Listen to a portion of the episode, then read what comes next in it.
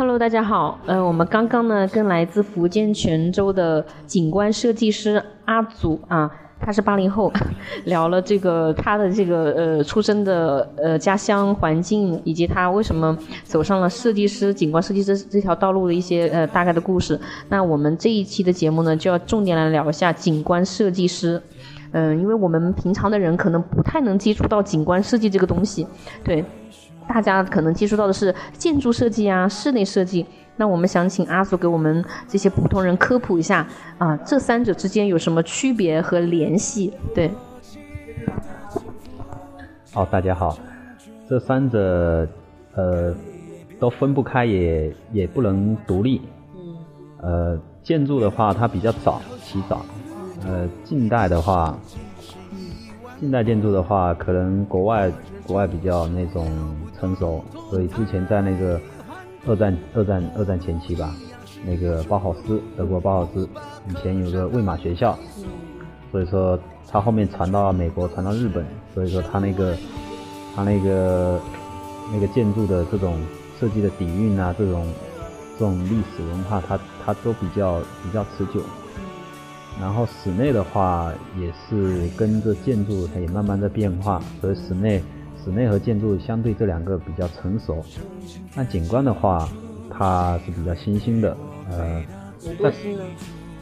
国内的话，真正引进引进的话，应该是北京林业大学，它它最新引进这个科这个专业，然后后面是应该是零几年吧，零四年零三年我忘了，然后所以说整个流程到现在一七年。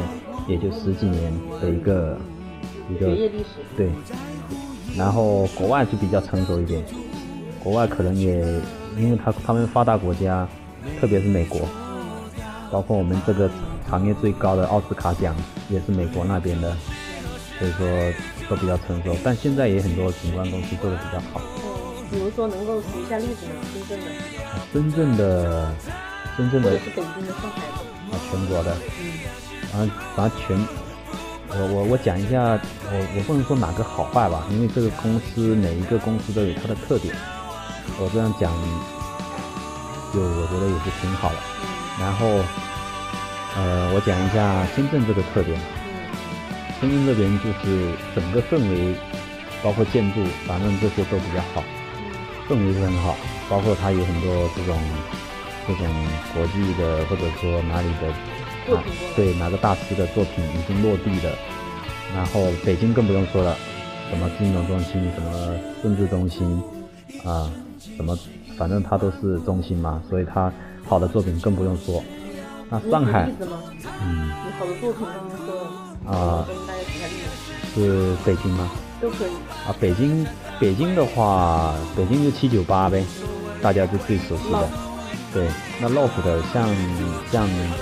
深圳也有嘛，深圳也很多 loft，这个对对，我们现在所在的这华侨城 OCT，还有那个深圳海上世界南海一库，那个也是 OCT，那个也也算 loft，不是 OCT，它是 loft，还有那边区别？OCT 是一个公司吧，我觉得，然后那个还有好几处。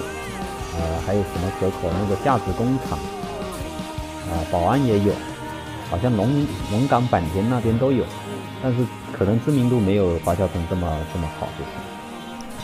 那你刚刚举的这些例子哈，那那能不能跟我们大家说一下，怎么样去看景观设计呢？作为一个就是不懂的人，从哪些角度去看景观设计？它设计的好不好，或者从哪些方面去看？呃，这个设计的好不好？设计这种东西就是能者见仁，智者见智，或者说公说公有理，婆说婆有理。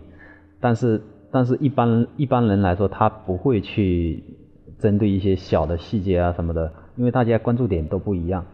比如说一呃这种大众的话，可能就关注一下，比如说这里这个路怎么走啊，这路走的好不好走啊，走顺不顺啊，还有这种广场。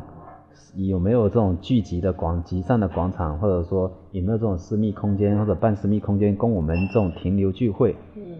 但是如果是是专业的话，他就会看很细的，比如说这个广场铺装，你这这么铺，你有没有引导性？嗯。你这铺装铺成这么这么这么烂啊，或者花哨啊，嗯为什么是这么铺的啊？或者说你这植物种的怎么这个树形也不好看啊？为什么会种在这里呀？还是树还还也种的也不对啊？比如说季节性啊掉叶子什么的，什么很多问题。比如说还有人甚至有人过敏，你为什么也种在这里？所以说专业性的东西可能呃大众的话也不会去关注这些，但是普遍来说，如果一个人要一个正常的呃老百姓要去看的话，你就看一下这公这个公园。它这个路路网走的好不好？就是你你比如说你你你就是去一个公园，你能不能绕一圈，或者是绕几圈？这个公园给你的指示方向对不对？好不好走？你你就有这种意识。嗯嗯，好的。那能不能给我们刚刚有举到几个例子哈？深圳，比如说有哪些地方，你能不能作为案例给我们分析一下，它是怎么设计的，好在哪儿？包括它的设计公司是哪一家？呃，这个公这个项目还是挺深圳这边还是挺多的，呃，比较说一个比较大家比较有知道的呃熟悉的吧，那个欢乐海岸吧，欢乐海岸它是这个美国的一家叫 SWA 的设计公司顶应该是国际顶尖型的这种设计公司做的，然后施工的话是我们国内的这种上市公司铁汉生态做的。然后它整个的这种商业这种综，它是一个定位就是一个综合型的这种商业综合体，包括它有涵涵盖了这种小区，还有这种餐饮、购物、呃休闲、呃呃娱乐度假，它也还有酒店有度假，还有会议的这种重要会议的，呃涵盖的面比较广。然后它为什么？一般人也不会关注为什么欢乐海岸会做成这样，或者说欢乐海岸为什么有这么好。对。它，它除了它这种商业的一种模式以外，商业模式我们这次就不讨论了。嗯。呃，它主要形成的原因是它后面，它的应该说北面，它北面有华侨城湿地公园。湿地公园。对，华侨城湿地公园。什么样的一个作用呢？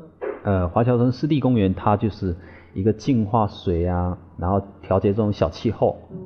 然后，因为它华侨城湿地公园要要这种回流和这种呃排到海里这种处理嘛，水处理，所以说华侨城它这个它这个地产出名就是出名在它把它聪明就是聪明，它把这种这种商业地产和这种公园结合在一起，它可以让让这个这个地块更有生机，然后它也可以产生它一些经济价值。那你怎么去评价它整个的这个景观设计的一个流水啊，或者是方方面面呢？因为看起来是我们看到的可能就是很高逼格的，或者怎么样高大上的这种感觉。嗯。呃，这个这个我个人是蛮喜欢欢乐海岸的。呃，它的一个商业模式我之前也有去研究过。然后设计的话，我觉得它除呃，我不是盲目的去崇拜他这个他这个公司或者什么，他他当然他建筑他建筑是建筑公司做的，景观是景观公司做的，他建筑是有也是有国外的美国的什么公司做的，我我忘记了。然后他做的好的话，嗯，可能大家都关注的一些一些小细节吧，但是。最具人气的，我可能觉得是那个水景吧，很多人去去，小孩子什么都去那边玩。这个这个其实是好，但是也是比较烧钱的。但是但是华侨城，他现在做商业轮做到这个份上，他他烧得起这个钱。嗯，可以赚得回来。对他可以赚得回来。嗯。还。哦，OK。那那在我们老百姓哈，平时生活当中有哪些是可以接触到呢？这些景观设计的，比如说可能是一个餐厅里的、餐厅外的，又或是或者是一幢建筑内外的这种，能接触到吗？呃，景观设计它涵盖面比较广，刚刚刚刚可能我也没有呃阐述了一些，我再补充一点，就是景观设计的话，它它就是通俗的讲就是室外的全部都是，嗯，就是除了建筑和室内的，但是现在有很多建筑把室内和室外也做在一起的。就是也有分割不开的，但是大部分都是分得比较开的。嗯。比如说公园、小区、商业街，嗯，还有这种 loft 改造，还有呃小的话就是别墅啊、屋顶花园啊，还有这种庭院，呃呃，差不多垂直绿化，甚至垂直绿化，对，甚至这些小的，就是这样。那刚刚有提到这个别墅哈，我们跟我们可能跟我们没关系，但是跟一些就是比如说高端人群他们比较有关系。那他们要做一个这种别墅里面的景观设计，一般收费是怎么样一个范畴呢？了解一下。收收费的话，这个一般好的公司，或者说一般做有比较有一些追求的公司，它设计费都比较高。呃，一般来说至少。据我了解吧，至少都要三百两三百以上的，有的上千的都有。因为对一平米，因为它这种面积比较小，特别小。然后像一些正常的公司，它它一般是比较少做这种。它有做的话，它可能有连施工一起做。但是但是一般公司是不会做。当然现在也有很多这种越分越细。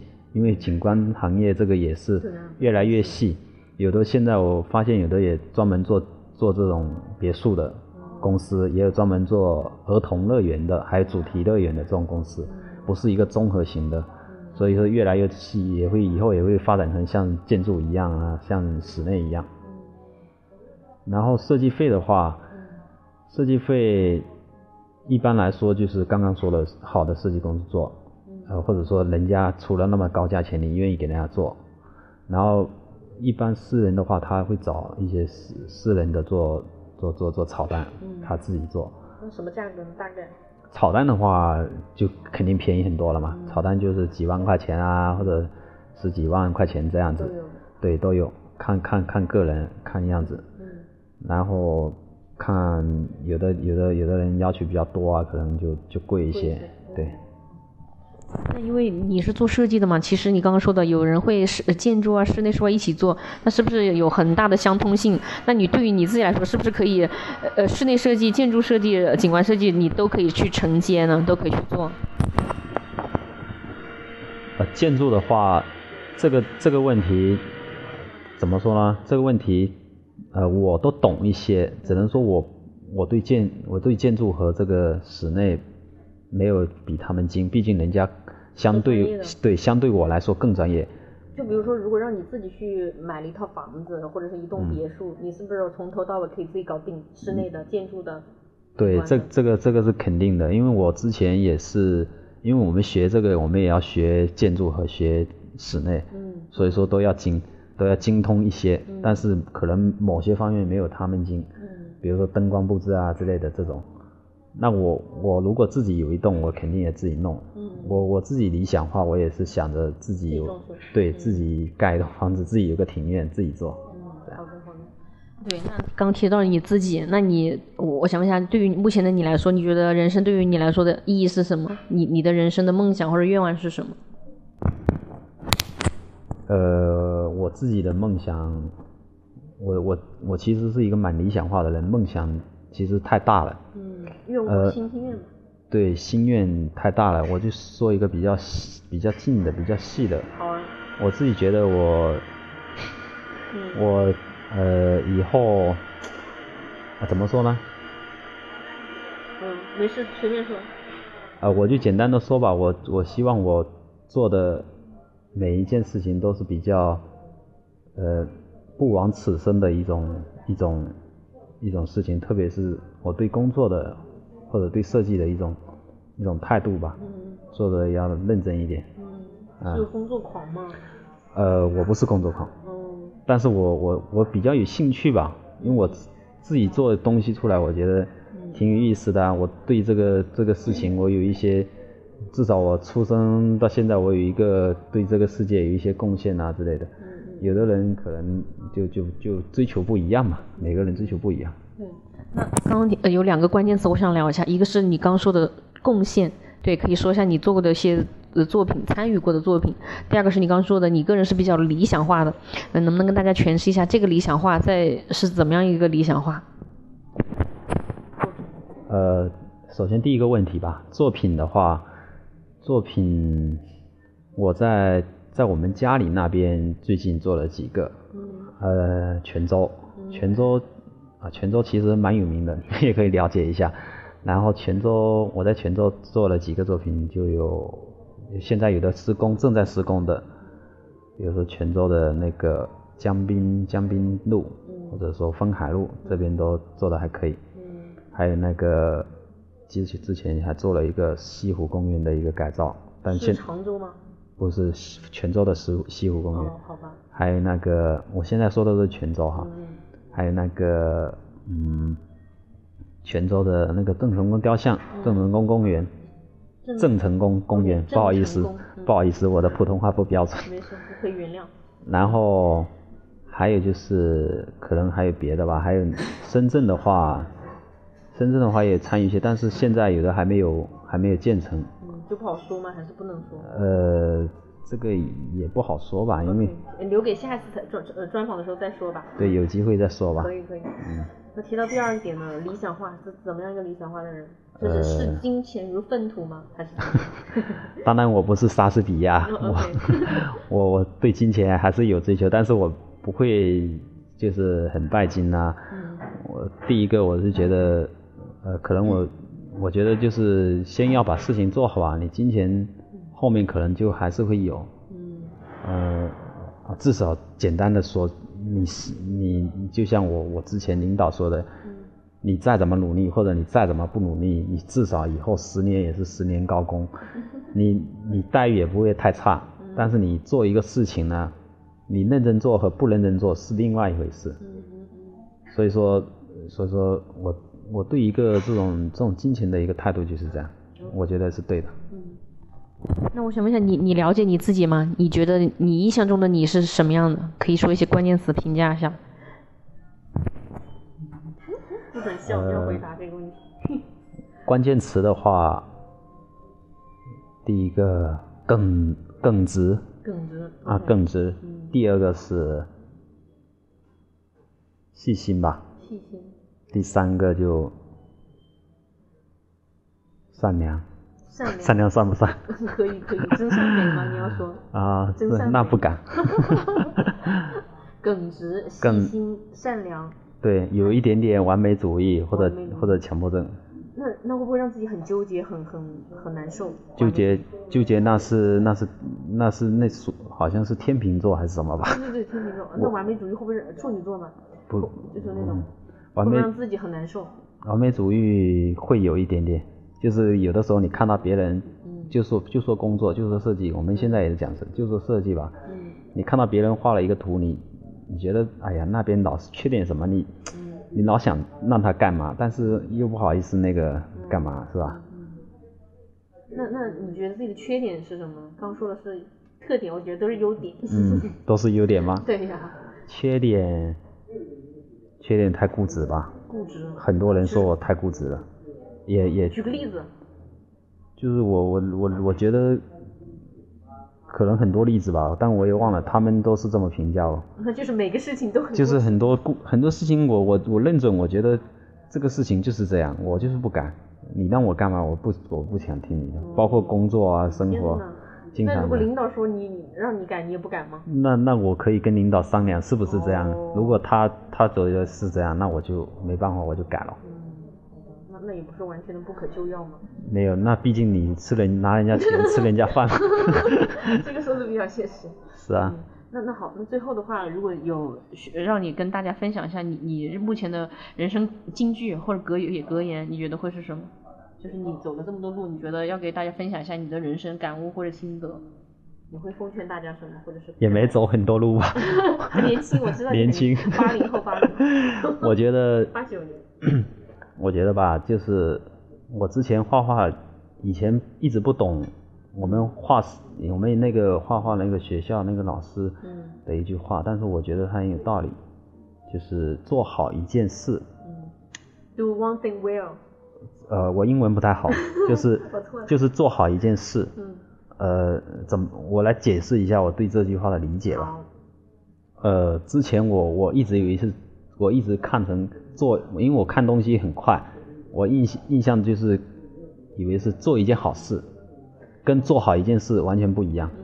你你做一件好事，真的很多件好事可以做，但你做一件做好一件事就是不一样。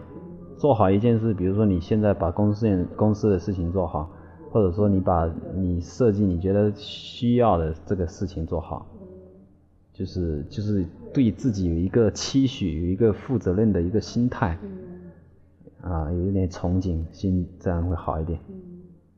那如果你达不到那个做好，你会怎么样去想什么办法让自己去拉小，呃，就是缩短这个差距？那就自己完善喽。我我觉得我自己有经历过这种痛苦痛呃痛苦期吗？觉得自己达不到？达不到有瓶颈。对啊，瓶颈。瓶颈有瓶颈，其实瓶颈可能当时因为这个行业经常加班。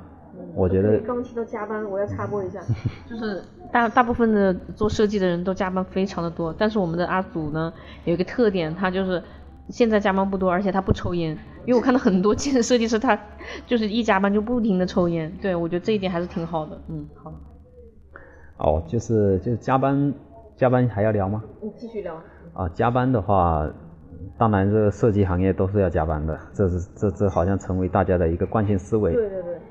但是，但很多人也希望不要加班，但是这看，我就觉得有的时候看个人追求，有的人加班其实也挺开心的，觉得他他做，说实在话，有的时候我我自己有的时候是挺开心的，因为我开心在哪儿呢？因为我我每次做事情的时候，我觉得我我把这件事情做完了，做的挺好了，我就挺开心的。你你其实有的时候，我觉得重点是因为这个事情是你所喜爱的，你所喜欢的，有热情。所以你才会这样。大部分人如果他不是有有排斥心，他会觉得非常痛苦，老是加班，它是一种煎熬。呃，这个这个是有一些道理，呃，然后可能我觉得，可能我也有的时候也不喜欢加班，因为因为我觉得很多问题，比如说甲方也好，领导说的也好，有的时候是无理取闹，或者说这种东西根本就不用不用换的，不用改的。但是但是每个人。风格不一样嘛，每个人就是设计也也说不准哪个好哪个不好，但是该改的时候就改了，那那你也没啥办法，你还有什么办法？但是你你要你要既然要选择了这个设计行业，你就要从就是我个人觉得就是要认真的去对待它，就是就是你你你你需要你去培养他这个兴趣，你才会真正的去喜欢他这个东西。比如说你做出你平面设计也好，或者说你室内设计好，比如说你设计了一个 loft 的这种室内呃书吧或者咖啡吧，你带朋友过来你就说这个是我设计的，人家就觉得挺好的。你当时你自己也有一个一个很很自豪的感觉这样子。当然不是要显摆，只是说你自己你自己有一个自己的作品，就像你的孩子一样，你有一个自己的东西在这里。就是你一个思想，嗯，明白。好的，那听起来很不错。我要有机会要看一下阿祖的作品，然后我将来有设计的需求，你要给我打折吗？还有我我要我需要目前需要设计一个我人生读本的 logo，你可以给我设计吗？你有没有看过那个文章？我知道，我朋友说你给我设计一个 logo 吧。对，有很多文章就是说。就是说要要要就吐槽啊，或者说要给钱呐。嗯。不过确实，我觉得是这样子。我打一折吗？呃，这个这个这个到后面再说吧，这个我们就不插播了。对。好，那那今天非常高兴跟阿祖聊了很多，我觉得他也是一个，就用他自己的话说，很善良、很细心，然后也很固执。还有一个是很耿直，对，这就是一个真实的他。嗯，然后今天也非常高兴能够跟他交流，希望我们能够继续成为好朋友，来进行下一次的这个继续的呃聊天访谈。我们可以聊别的话题，设计方面的给大家科普一下，甚至大家有这种装修或者设计的需求，也可以请教我们的阿祖。对对对，今天的节目就先到这里，祝大家就是每天都有好心情，谢谢阿祖。好，大家再见。好，再见，拜拜。